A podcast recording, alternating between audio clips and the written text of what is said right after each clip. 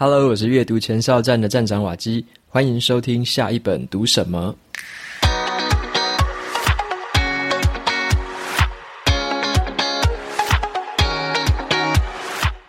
今天我想要跟大家分享的这本书，它的书名叫做《拯救手机脑》。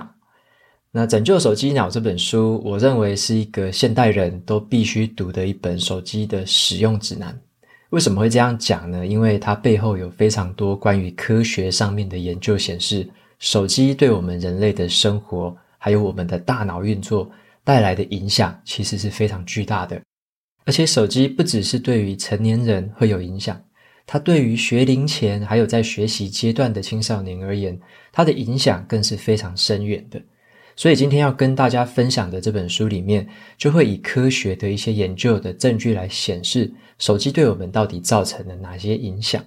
所以在今天的节目里面，我会挑选书中三个我觉得蛮意外的一些研究发现，以及呢，我会再提一下，我认为这个手机对我们的生活层面到底是哪几个层面带来的这些影响，那我们该怎么样去应对？OK，那今天的这本书呢，一样有出版社的赞助抽奖证书。那会抽出两本，如果你有兴趣参加抽书的朋友，可以到节目的资讯栏里面点到部落格的文章连接，拉到最下面，输入 email 就可以参加这次的抽奖证书。那么 Kobo 的电子书版本也已经上架了，那也有提供给大家这个折扣码，是七折的优惠，折扣码是 Waki J A N，就是一月份的时候啦，就是用 Waki J A N 这个折扣码就可以买到 Kobo 电子书的七折优惠。好，那接下来的话，我们回到今天这本书《拯救手机脑》的介绍。首先啊，想说先问一下大家说，嗯、呃，你每一天大概花多少的时间在用手机呢？那你可以稍微估算一下。根据这个统计发现啦，其实现在呢，人类啊，平均每一天会去碰手机碰两千六百次，那每天使用手机的时间大约是四个小时。而且还发现一件很有趣的事情哦，用手机用得越久的人，那呈现那个越上瘾的那种程度，就是你用得越久，结果呢，在健康啊，在睡眠，在心理状态，在学习的成效方面，反而表现会越差。所以就有点像是使用手机用得越久，诶，生活好像会越来越不好，那种样那样的一个发现。那我们可能要去认真了解一件事情，就是在书里面也有提到说，像比尔盖茨啊，或者说像贾伯斯，他们都大幅度的限制自己的孩子使用手机的时间。很多的戏骨的一些高阶主管，他们也是这么做的。为什么他们要这么做？但是我们却有些呃家长，你会看说，诶，好像很小的时候，才一两岁、两三岁就开始让这个学呃孩童去用这个平板或用手机。然后取代了他们原本可以玩的玩具啊，可以做的一些美劳作业、拼拼图之类的一些实际的实体作业。那这样的情况到底是好还是坏？那这本书里面就会用一些科学的研究来告诉我们真正的这个事实是什么。接下来呢，就介绍一下这本书的作者。这个作者是瑞典的精神医学专家，他的名字叫做安德斯·韩森。安德斯·韩森。之前其实我有分享过他的另外一本书，叫做《真正的快乐处方》。那那本书的话，它是谈运动了，运动跟大脑其实也是息息相关的。好，运动运动对于人类大脑的影响力也是超乎我们想象的。那在这本书里面，在《拯救手机脑》里面，这个安德斯·韩森先生呢，他就来谈到说，其实手机对于大脑的影响。OK，也不亚于运动哦。手机对大脑的影响，现在反而是更加的庞大了，因为我们每一天使用手机的时间，早就远远超过我们每天运动的时间了。所以，手机对大脑的影响其实是更为剧烈的。那我也来提一下，说这本书的中文书名叫做《拯救手机脑》，可是呢，就瑞典的原文来说啦，它的原文书名其实是叫做这个“萤幕大脑”啊，就是英文叫做 “Screen Brain”，叫做“萤幕脑”。其实只要泛指是有荧幕的东西啦，包含说这个电脑啊、手机啊、平板，只要有这样荧幕的这样的一个东西，其实都是作者他这本书里面讨论的范围，不只是限制于手机而已。所以，如果是手机啊、平板那一些，你都可以把它当成类似这样子的一个讨论内容哦。那再来的话，就是这本书里面它延续了前一本著作的风格，它用的篇幅就不会很多，因为整本书只有两百多页。但是呢，它是用一些很浅显易懂的生活中的案例搭配了一些科学的研究证据，用一则一则的故事，还有这些研究来搭配的告诉我们说，其实现代人啊，常见的很多的困扰，包含说这个压力很大啊，睡眠品质低落，你没有办法专心集中精神，然后有时候会容易焦虑，跟人家产生比较的心态，然后嫉妒别人。这种样这样的一个现象啊，其实跟我们对于手机或者是平板的沉迷和依赖有着很强大的关联性。所以作者他就透过一些很显而易懂的这一些科普案例，让我们会去了解说这个背后的科学原因到底是为什么。而且呢，我觉得更让人担忧的是啊，作者他就有说了，其实像手机这样的产品，它并没有让我们直接申请升级成这个人类二点零的版本。反而是让我们降回去了这个零点五的版本，所以他的担忧就是这样，很怕我们的大脑已经变成了手机的形状，所以特别出了这本书来提醒我们说，要特别小心对于手机的使用方式。OK，那作者他依据什么论点来描述这本书的这个内容呢？我觉得他的论点是这样，他一直提到说，其实人类啊，大脑的演化速度是没有这么快的，我们人类几万年来大脑的构造差不多就是那样。但是呢，科技的演化却是在最近的这几十年之内快速快速的变化。像手机 APP 这些的盛行，也不过是近十几二十年的事情。那我们的脑袋演化其实远远跟不上这个科技的发展。但是我们现在好像会认为说，好像科技变得很快，我们就要让自己的大脑、让自己的生活形态强迫自己去适应。可是作者他就提一个反过来想的一个概念。其实呢，我们应该是要让科技来辅助我们的生活，来让我们的生活品质更好，让科技去配合我们脑袋原有的运作方式，让它来辅佐它发挥原有的功能，而不是说用脑袋强迫去配合它，因为这样的会只会得到反效果。像我刚刚有提到的那一些这个精神啊、健康啊方面的一些问题。OK，所以他在这本书里面就提了这些这个核心的论点。然后呢，来说明说到底对我们的脑袋有哪些影响？手机跟平板对我们脑袋的影响。那接下来的话，分享三个是我在书里面觉得蛮有意思的这三个点。之前有曾经看过一些其他报道，大概都有提提到一些些一些些。可是这本书里面呢，就是直接引述了就是哪一篇科学报道啊，哪一篇这个研究，然后做了什么样的实验，然后呢得到了这样的一个结论。所以接下来跟大家分享三个我觉得书中蛮有趣的发现。第一个是这个手机应用程式的设计，这边有一些很很特别的小技巧，这些设计手机 APP 的公司真的是很厉害。像作者他在书里面就有先提到了，有一个我们脑袋里面会分泌的一个物质叫做多巴胺。好，多巴胺这个物质这三个字大家可以记一下。多巴胺它是一种可以提供我们人类获得一个犒赏感觉的一个物质，就是给你奖励、给你奖赏的一个感觉的物质。它会促使我们很专注在某一件事情上面。例如说啊，你如果说肚子饿的时候，看到了一个食物被端上桌子了，一光是你看到那个食物出现在桌子上面的那个画面，你就会脑袋里面分泌出多巴胺，让你产生一个很期待去吃下那个食物的感觉。直到你真的去吃的时候，其实不会产生多巴胺，吃下去的时候产生的是那个脑内啡。那个多巴胺只是去驱使你说，哇，我好期待这个东西，我想要去吃，它让你有这个可以得到奖赏的感觉，这是一个触发你一直产生一个期待的一个物质。好，那多巴胺这个东西就被现在很多的手机 APP 拿来应用了，很多的一些社群媒体啊，或者说一些这个玩游戏的一些手游产品，他们都是围绕着多巴胺这个物质而设计的。他希望说你在这个 APP 上面花时间越久越好嘛。你在神使上面越沉迷越好，他们才有广告钱赚。所以说，为了达到这个效果，他们就会设计各种的 APP 的这个回馈的机制啊，然后音效的一些通知，甚至是一些图片、影像的一些刺激，让你一直对使用那个 APP 产生期待的感觉，随时随地都想要把手机拿起来看一下有没有人给你按赞，看一下有没有这个达到新的宝物。那这个东西就会一直刺激你的多巴胺分泌出来，让你一直期待去用那个手机。那接下来就介绍几个不同的 APP，他们的做法，像是大家应该都常常在使用 Facebook 还有 Instagram。好，Facebook 跟 Instagram 呢，他们会很刻意的去延迟那个按赞符号或者是爱心符号出现的时间哦，意思是什么呢？就是并不是说这个你的朋友按了一个赞，他就瞬间出现，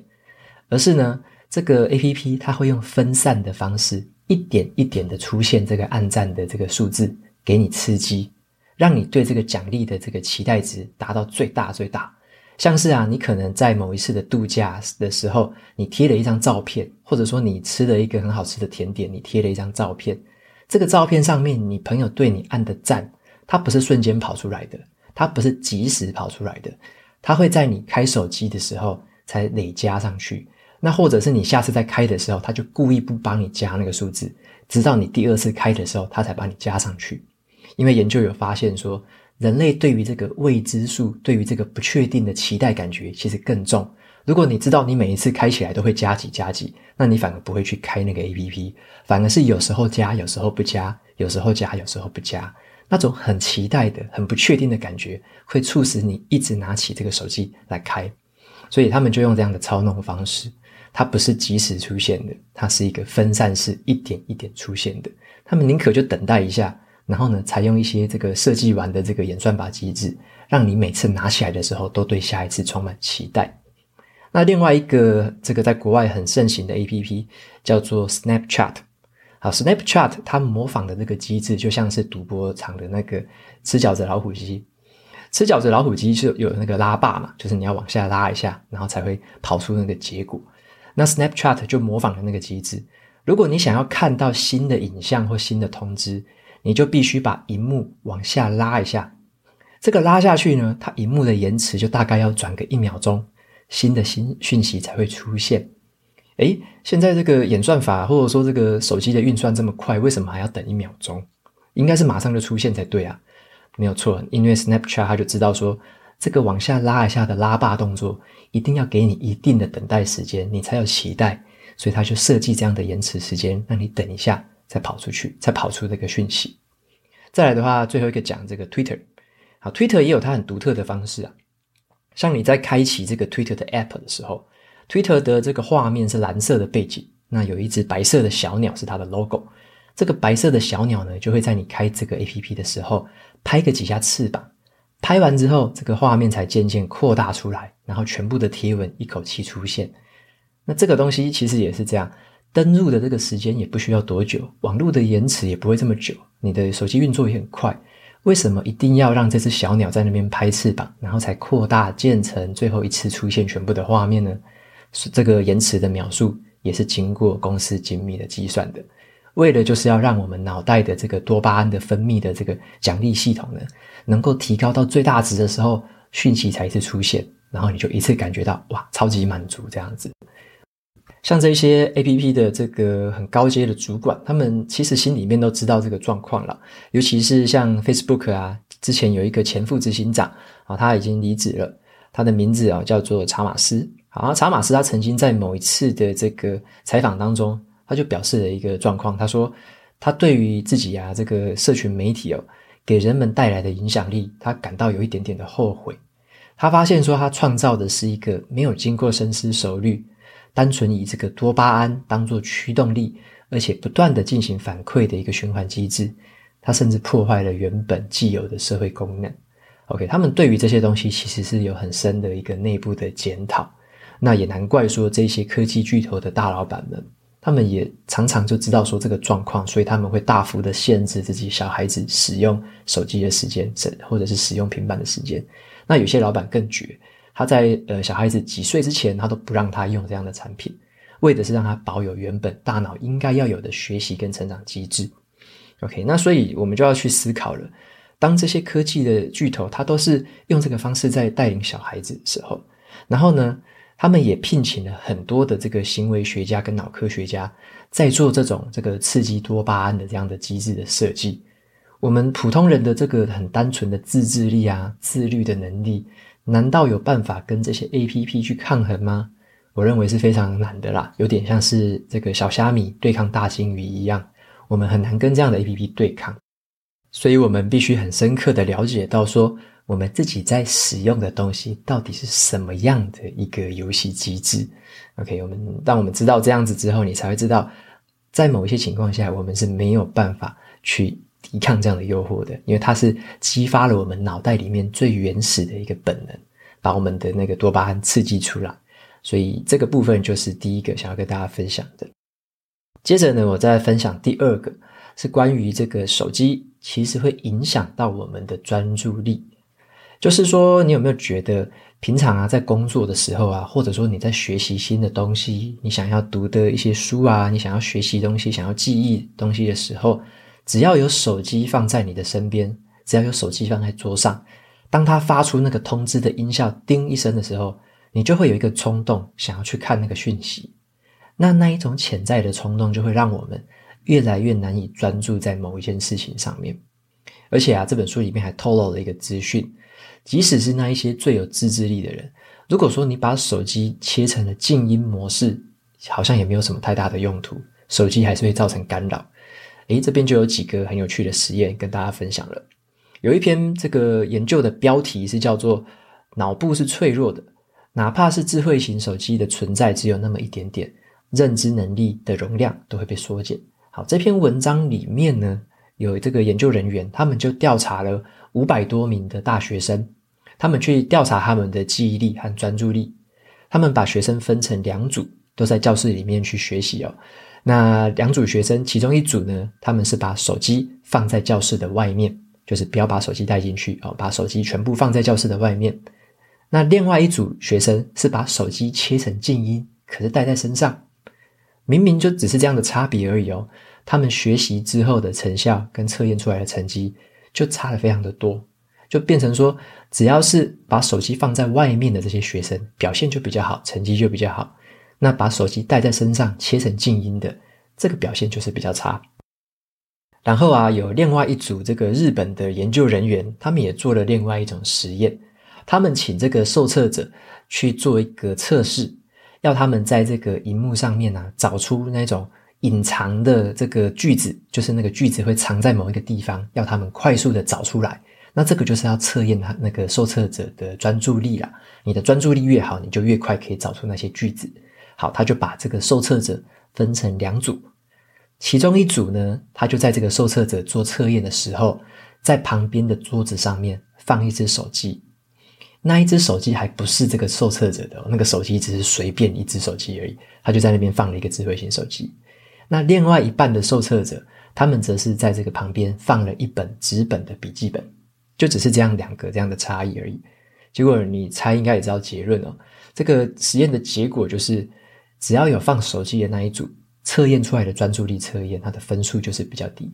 放笔记本的测验出来的分数就是比较高。所以光是这个手机摆在桌上，切成静音，你只要你的视野范围看得到它，就会影响到你的专注力了。OK，那这就是这个这些研究里面所透露给我们的一个事实。再来，我接着分享第三个这个研究的发现，就是刚刚有提到的是，手机放在你的视野范围内会影响专注力。那如果手机没有放在视野范围内，没有看到它会怎么样？好，那其实手机无形当中也会产生干扰。好，是什么意思呢？这个作者呢，他们就去研究了另外一件事情哦，他发现说，其实手机它会影响到我们的睡眠品质。尤其是你把它放在身边，你把它放在床头柜的时候，好，那先说明一个东西，是在人类的生理时钟里面有一个东西叫做褪黑激素。那褪黑激素这是一个荷尔蒙的一个分泌物，在傍晚的时候会开始分泌越来越多，告诉我们的大脑说已经接近晚上了。好，褪黑激素越多，就告诉我们说这个已经接近越晚的时间，该睡觉了。可是呢，手机荧幕啊，或者说平板的荧幕，经常都会散发出很多的蓝光。那这个蓝光的这个波长会抑制，还有去延后这个褪黑激素的分泌。那你这个激素没有分泌出来，大脑就误以为说现在还在白天。所以啊，如果你在睡觉之前还在大量的使用手机、平板这样的东西，那你就等于是把自己的生理时钟持续的往后退。明明现在就已经是接近午夜的时候了，你的大脑可能还会误以为说现在还在白天。那不只是这样哦。像你在用这些 APP 的时候啊，这些 APP 本身的刺激带给你的期待感觉，带给你的奖赏的感觉，就会分泌出更多的多巴胺。这些多巴胺就会使你的大脑持续保持清醒、亢奋的状态，那你就会越来越难睡着，长久下来就会严重的影响到睡眠品质。那你可能会问说，那我不要在睡前用手机了，我就把它放在床头柜，可不可以就这样睡？那么作者他是说，诶，这可能也不太行哦。为什么呢？他们有发现另外一个研究指出啊，这个研究人员找了两千多名的小学生来做了一个睡眠的实验。他把这个小学生分成两组，有一组小学生，他们这个手机是放在床边的桌上。那有一组的小学生，他们睡觉的时候就是把手机放在其他的房间，就是他们完全看不到，也不知道手机在旁边。他把这样的学生分组之后，你可以猜猜看哦，这个睡眠时间的差别是多少？后来这个实验的结果出来了。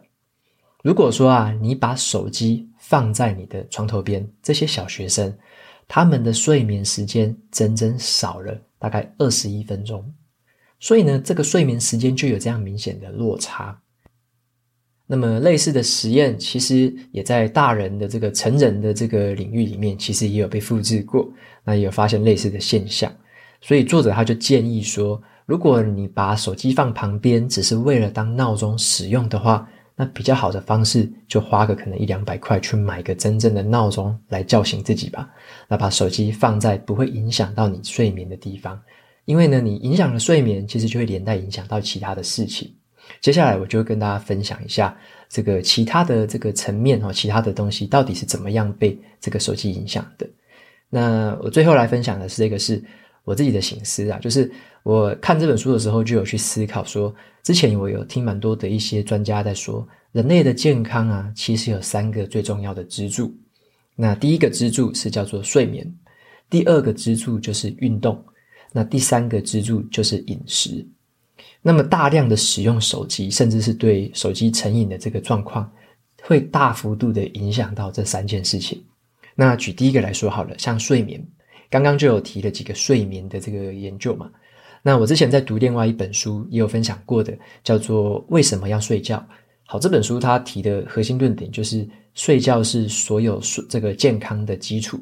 任何一个这个睡眠充足的人，他可以在这个精神状态、他的身体代谢。他的专注能力上面都会有比较好的表现。那如果你当这个我们自己对于手机的依赖度太高的时候，变成自己玩一玩，结果太晚睡，或者说你玩到这个睡不着，而且呢，你就算把手机放在旁边而已，你也会睡得比较短。光是这样的现象，你就已经影响到睡眠了。那睡眠它又是其他健康的基础，所以就连带着会影响到其他的生活层面。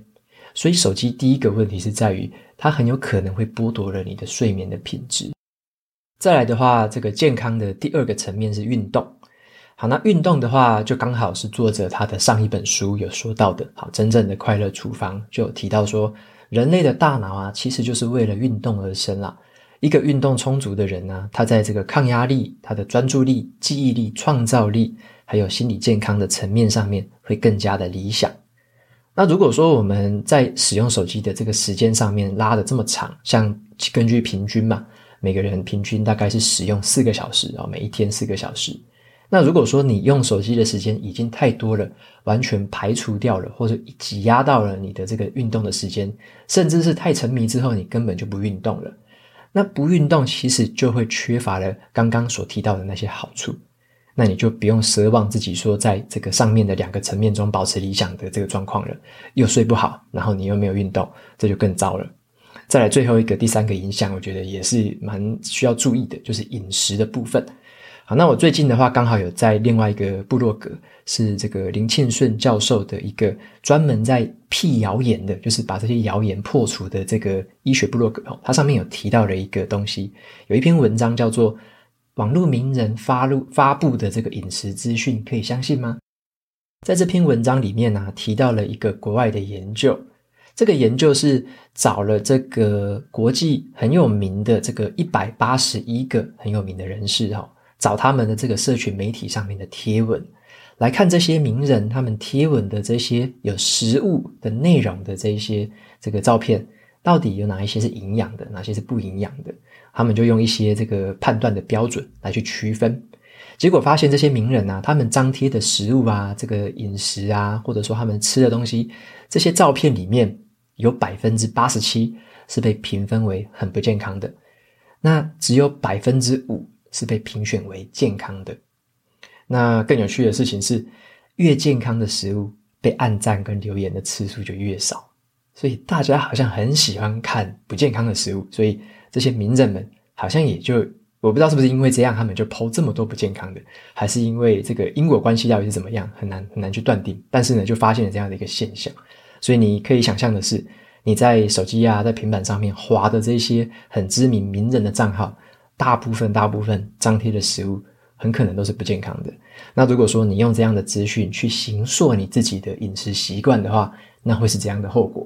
那这个就是可以想象得到的一个这个不好的状况啦。OK，所以说这个是关于手机啊，或者说这个平板这个部分对于我们健康上面这个睡眠、运动还有饮食上面的影响，我觉得是真的很需要我们自己去注意一下。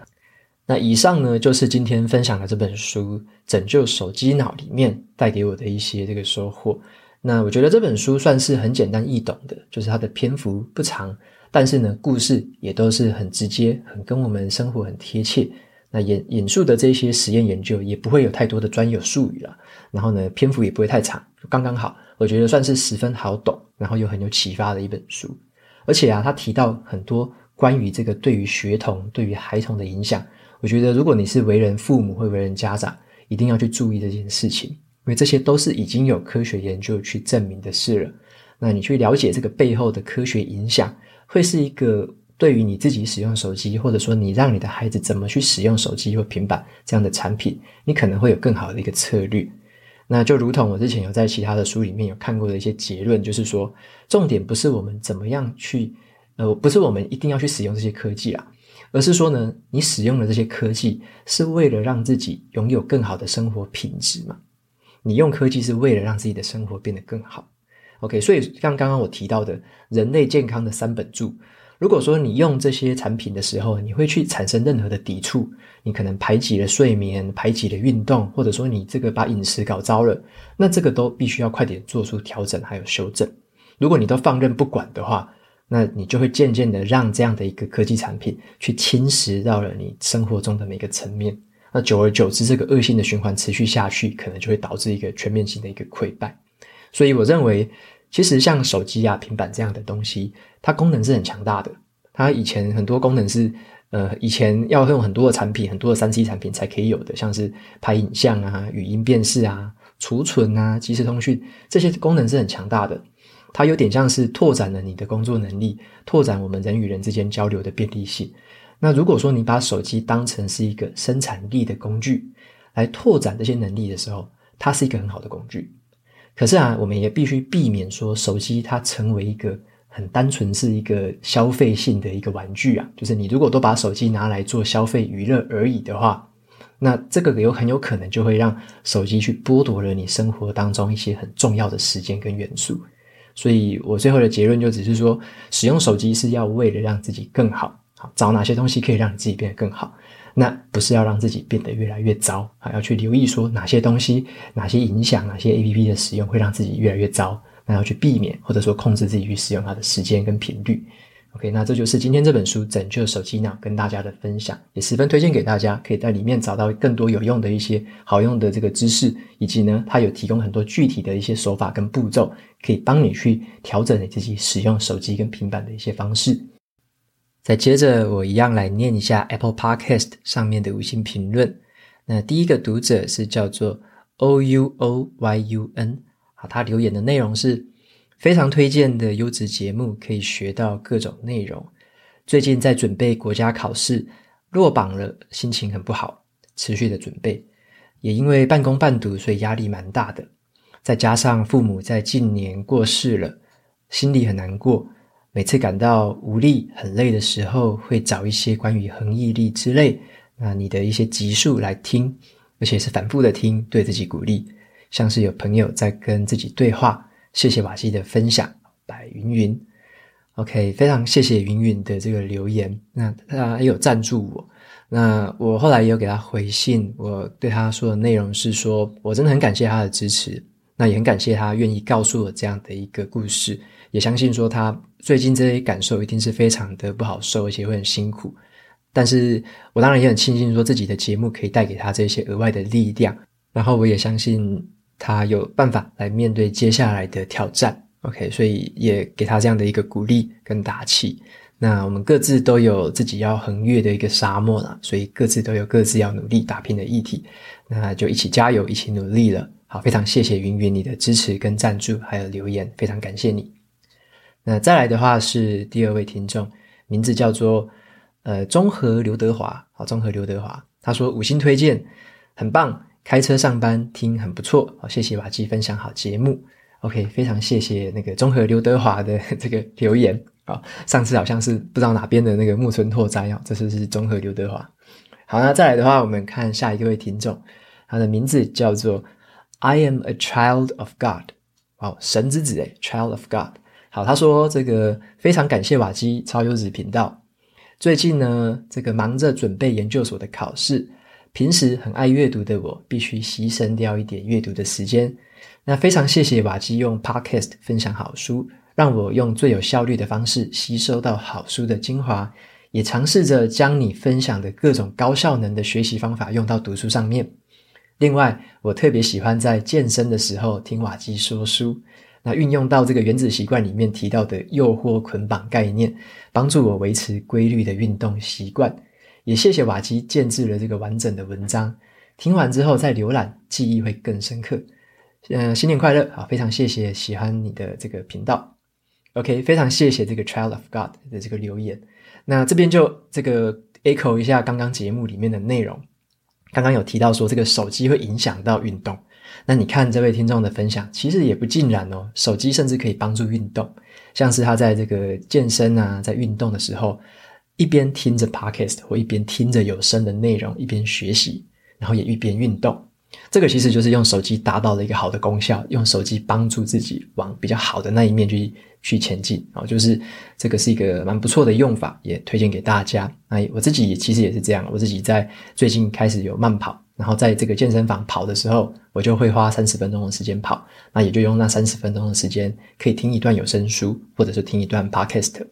那这个方式我觉得也是很不错的，就是你边运动也可以边学习。那手机就变成了一个是帮助非常大、非常大的一个工具了。好，那所以说这个留言也非常的棒，非常谢谢你的支持。那也跟这一集的节目做了一个蛮好的一个 echo。好，那就分享到这边。